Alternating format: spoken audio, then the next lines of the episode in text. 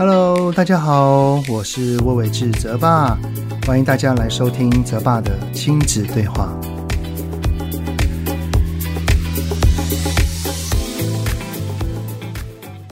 Hello，你们好，我是魏伟志泽爸，欢迎来到泽爸的亲子对话。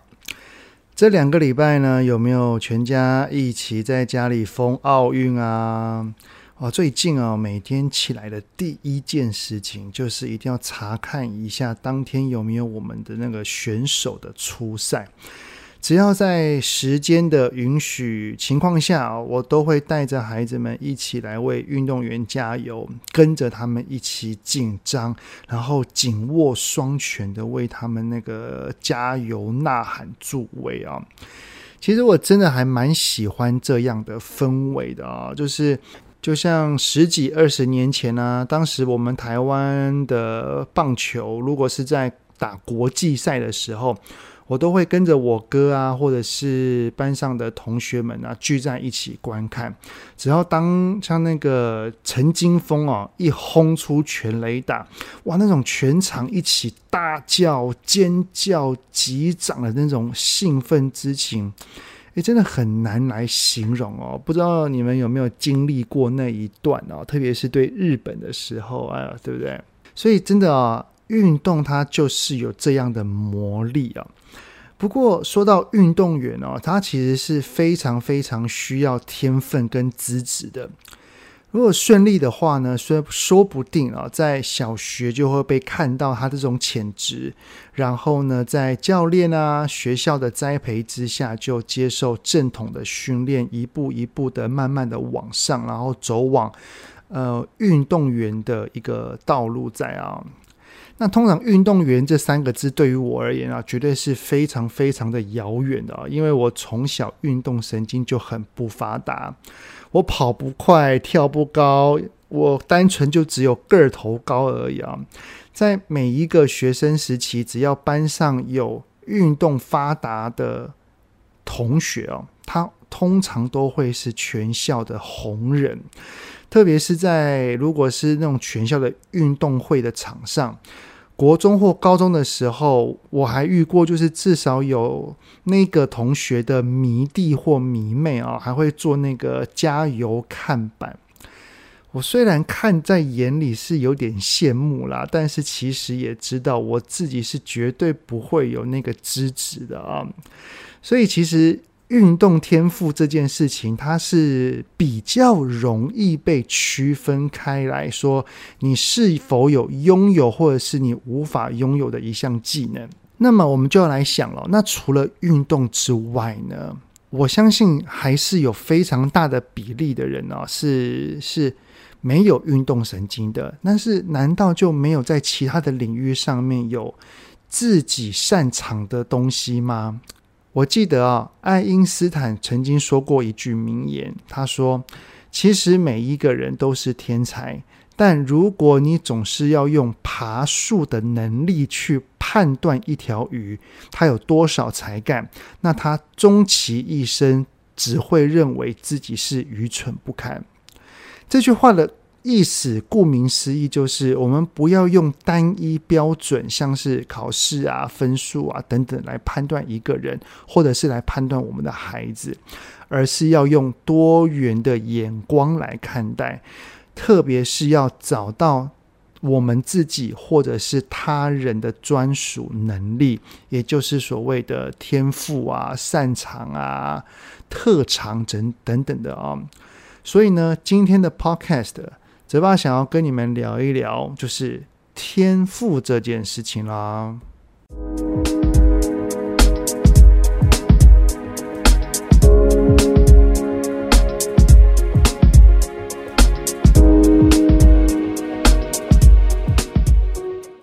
首先啊，我想要问你们啊，就是你们认为什么叫做天赋呢？也就是说，如果要给“天赋”二字一个定义，那这个定义会是什么？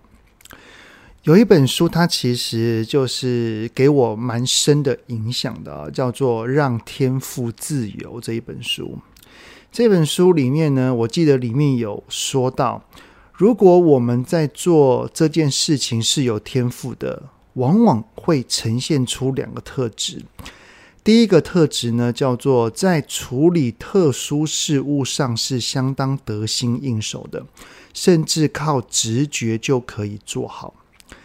第二个特质呢，就是当别人是需要经过相当的努力才会获得成功或成果的，但是自己呢，却不需要花上太多的精力，也能够达到相距不远的成果。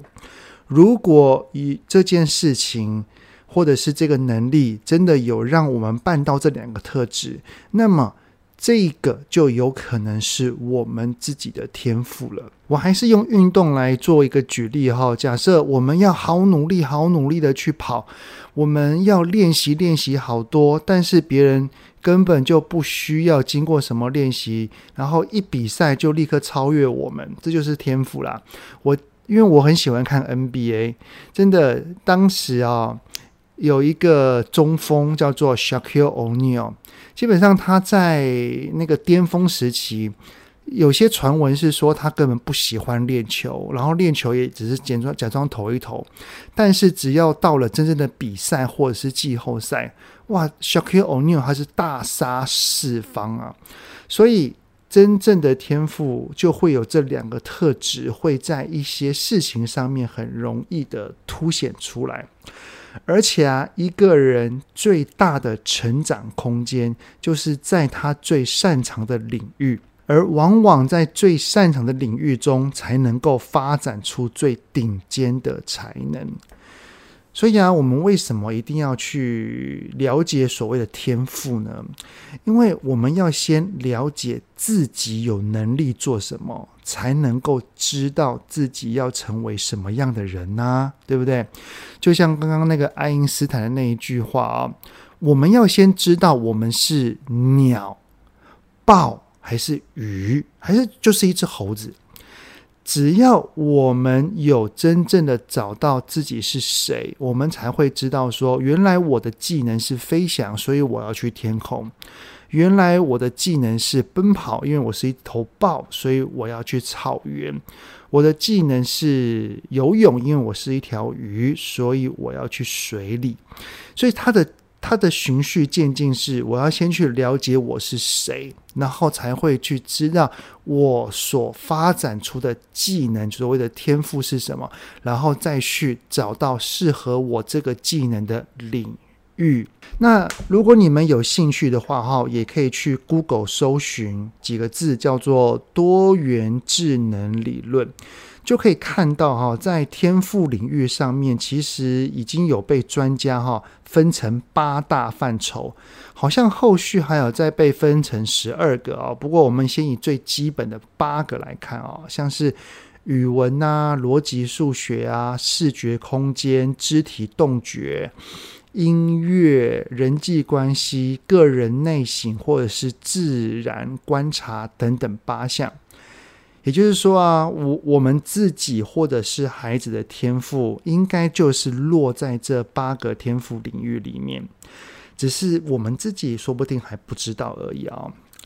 呃，就在前几天呢，我正好在跟一个好朋友聊天，因为当时他有些迷惘，他正处于在一个人生的十字路口上面啊。他要做很多的决定，而这些决定可能都会影响他跟他们家庭未来的很多的生活相关啊。特别是这个决定是在工作上的抉择，他就很感叹的说一句话哦，他说：“啊，他已经要四十了，突然觉得对自己好陌生哦。这个陌生的感觉来自于他。”居然不知道自己到底想要什么，以及他自己能做什么的那种迷惘跟困惑。其实这已经不是第一位朋友在跟我聊这件事情了。很多的朋友他们看到了我的一个职场的转换，然后就会来问我一些这方面的问题，然后问我说当时是怎么经历的，怎么想的。那。我想要跟你们分享的第一件事情就是啊，其实刚刚我的朋友所问的问题，问自己的问题，就是自己到底想要做什么，以及能做什么。我大概在三十岁左右的时候就已经问过自己了。先稍稍的介绍一下我的成长历程哦。我从小到大呢，真的可以说是一个乖学生。基本上每天所做的事情就是努力的考试，把分数考高，尽我所能的把名次往前挤。然后到了高中要分组的时候呢，因为数学还不错，然后我又不想当医生，很自然的就会选择第二类组。其实我当时也不懂为何会有这样的分法，可能很多人都跟我一样吧，就是依照数学的好坏来决定你要你要走哪一个方向方向啊。所以也可以这么说，在我十八岁之前的岁月，真的就只有考试跟念书而已啊。后来呢，高中毕业了，考完联考之后，那当然就要填那个大学志愿啦。面对密密麻麻的所有的科系，其实我根本不知道这些是什么东西啊。以现在的我来看的话，我会觉我会觉得说，要了解这些科系很重要，因为它决定了你四年或六年之后你的工作职场。所以，如果是现在的我，我的孩子到时候面对这样的决定。我会带他去认识科系，他有兴趣的几个科系，这些科系到底是在学什么，以及未来他的职场相关的东西是什么？我觉得我会跟他们仔细的分享跟介绍，甚至会找相关领域的朋友来跟我的孩子聊一聊天。只是很可惜的是，当时在高中的我哈，并没有这样的际遇哦，所以基本上就是大人说什么，然后或者是同学怎么说，我就只有听。后来呢，因为我爸妈的建议，还有学长姐的分享，觉得说，哎，好像电机系未来很好找工作，因为那个时候新竹的竹科正在发发起来哦。结果谁知道呢？我一进去之后。我一进去电机系之后，我发现到我根本不喜欢里面的所有的东西，我念得很痛苦，真的非常非常痛苦，我根本不想念，但是就是为了不想要被二一，所以还是硬着头啊，然后去念，但是很厉害哦，我还是可以念到毕业哦，我觉得这个要归功于。国中跟高中这六年啊，一路以来这个密集考试的专业训练啊，因为我很会考试，超会的。后来呢，当这个电机毕业了之后，似乎也理所当然啊，呃，就要去找科技业的工作了。不过也因为我们台湾对于科技业的领域真的是比较蓬勃发展啦，所以职缺很多，我也很快速的就找到自己的工作了，薪水还不错，也进入了蛮好的公司。只是当我做了一段时间之后，我发现到我每天都在等待，等什么呢？早上一进办公室就开始等中午十二点要吃什么了啊、哦！上班等下班，周一等周五，月初等月底啊，然后薪水一花完，然后就在等等领薪水。没有啦，开玩笑，我还是有在存一点啊。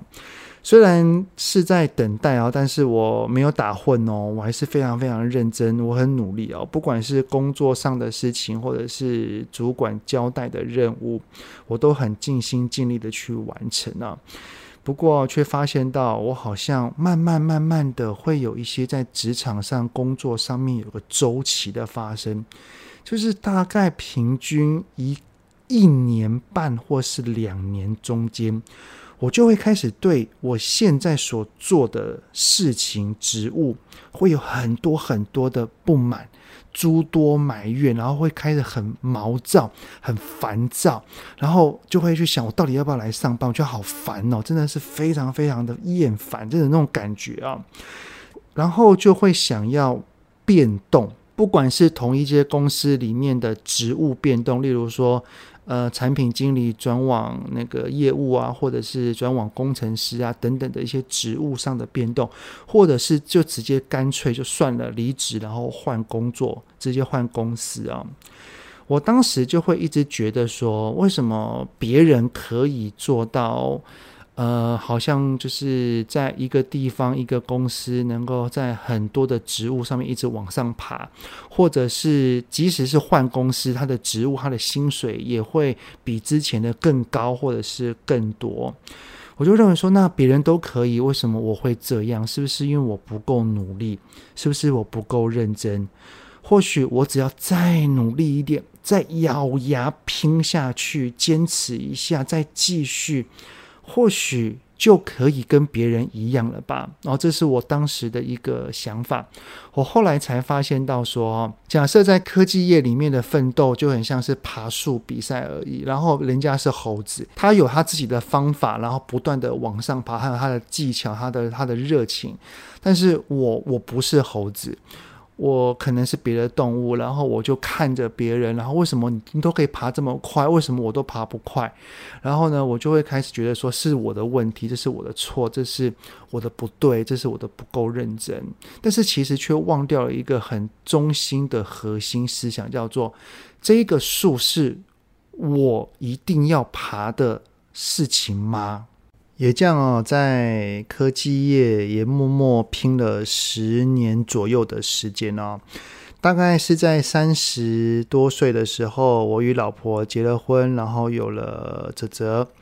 泽泽的出现呢，让我的生活有了一个目标，就是除了想要为家庭多赚点钱之外啊，想要急着回家抱他陪他，成了我当时一个很重要的生活重心。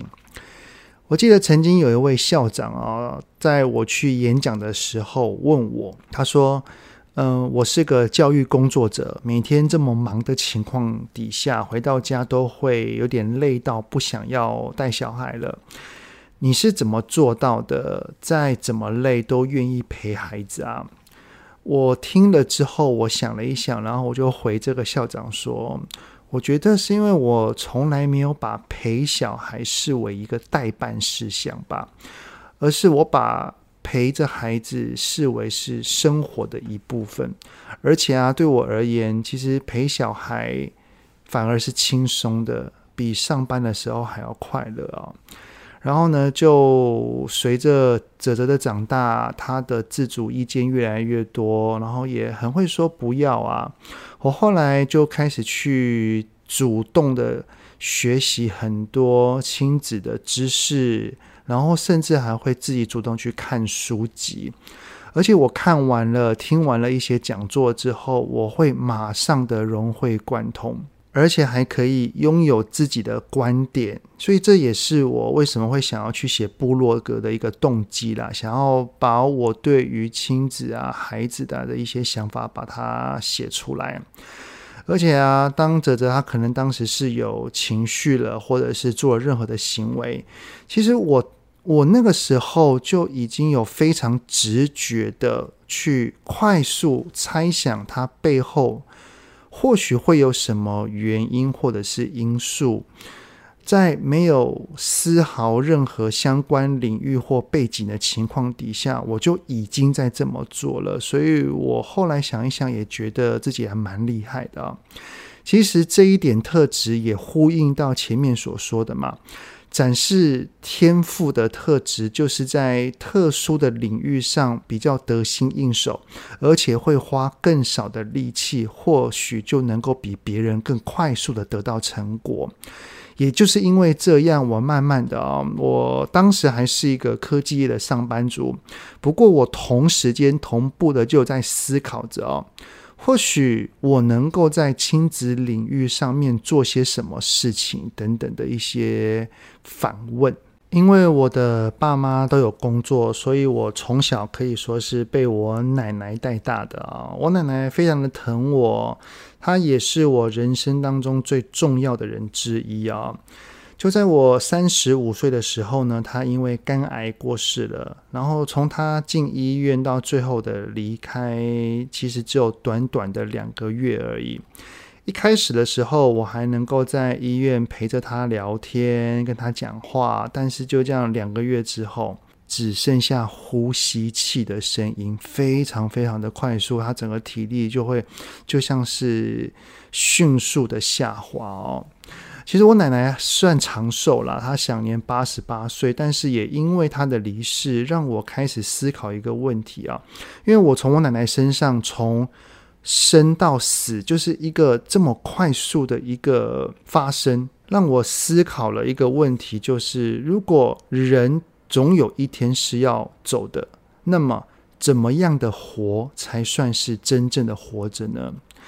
也就是因为这一句话，让我更加鼓起勇气的想要去找到属于自己的道路。我思考着，如果我对于亲子领域是擅长的，那是有天赋的。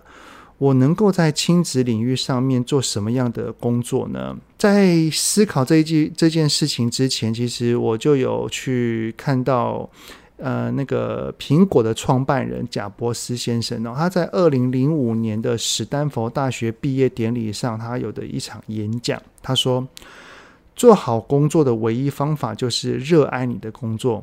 如果你还没有找到它，请持续寻找。”就像所有的内心事物一样，当你找到它的时候，你会知道的。于是呢，我就开始去回想说啊，在我三十五岁之前，有哪一些事情是我做了很投入、很热爱、充满热情的呢？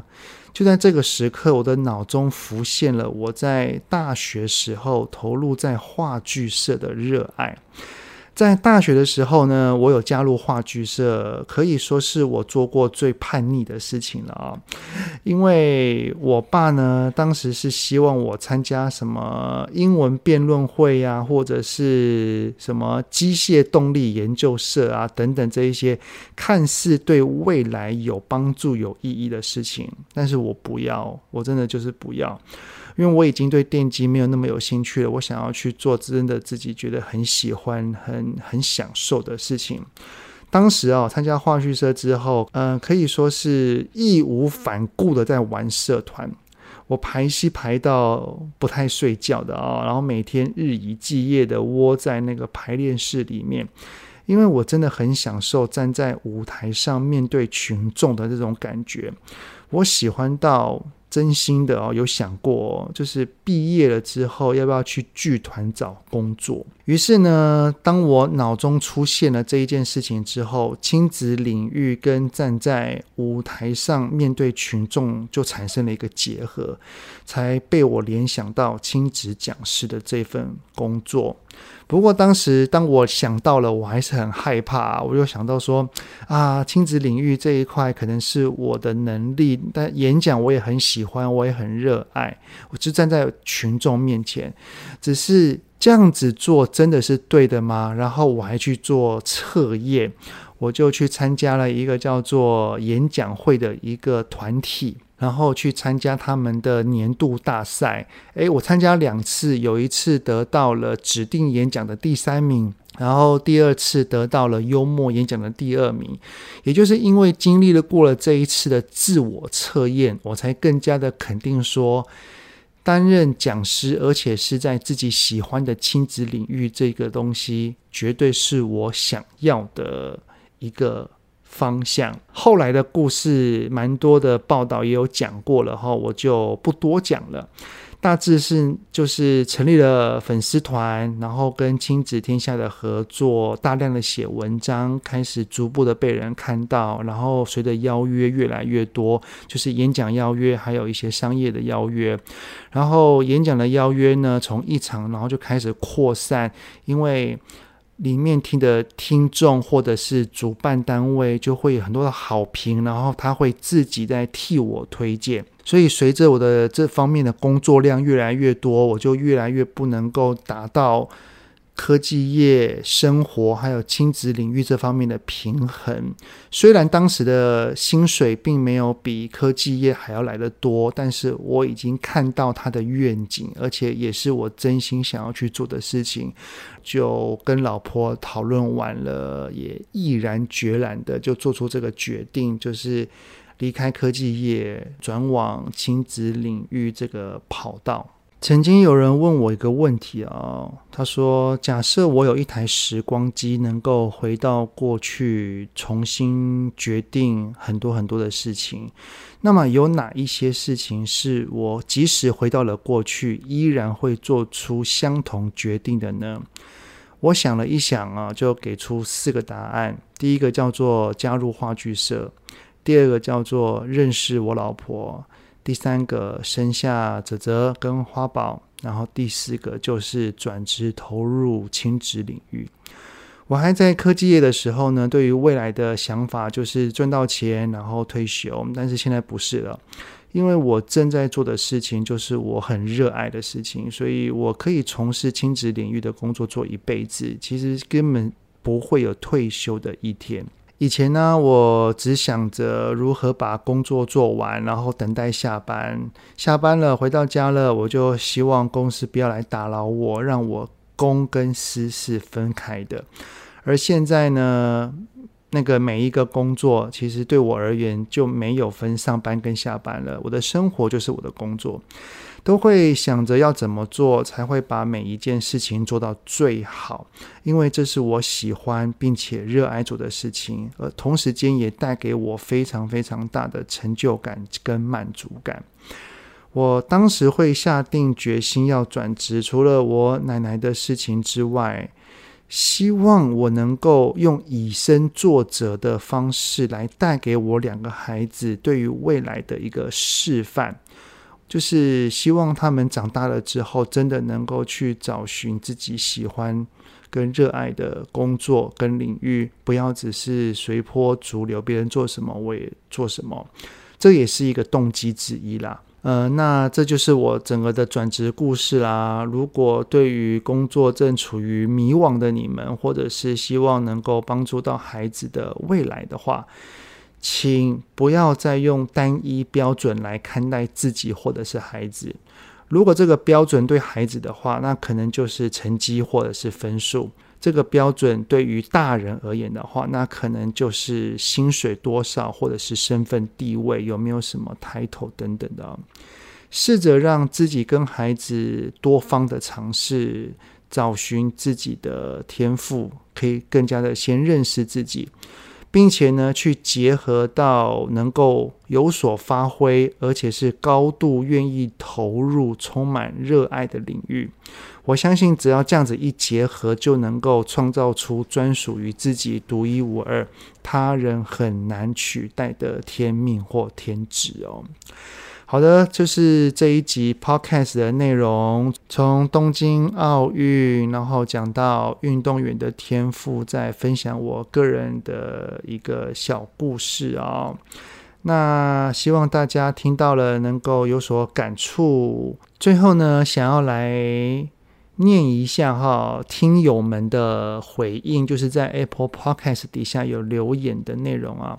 有位叫做新北的小安有留言到说，无意间追踪了泽爸的脸书，而且间接的发现到泽爸有开 Podcast，几集听下来之后，真的很生活化，可以在日常生活当中拉近与孩子的距离。谢谢你哦，希望生活化也是我想要录制 Podcast 的一个很重要的一个目标啦。那还有一位叫做。哈姆火腿的听友啊，留言说：“谢谢泽巴开了 Podcast 的五星推爆，希望泽巴可以讲讲手足方面的教养。” OK 了，这个手足的议题真的是被很多很多人问、哦，那再找时间来分享好了。最后呢，有一位叫做 Claire 的听友呢，他说呢：“谢谢泽爸开 Podcast。”然后呢，他后面询问的是学习疲乏的问题哦。好啊，关于学习这件事情哦，那我也再用别的时间来分享一下我对于孩子学习的一些看法。好了啊。好的，非常谢谢你们的聆听跟留言哦。我的 podcast 也不知不觉做了三个月哦。一开始也只是想说有另一个管道来分享自己的理念，也没有想到自己也越做越开心啊。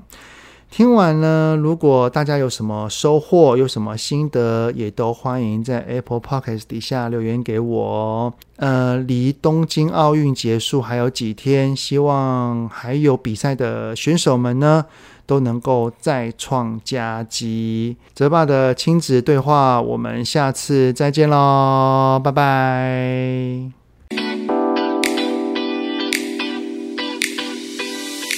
希望今天的节目有让您与孩子之间有着更好的相处。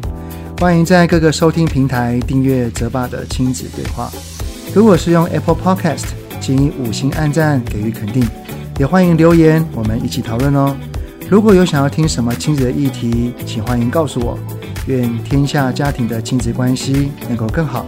泽爸的亲子对话，我们下次见。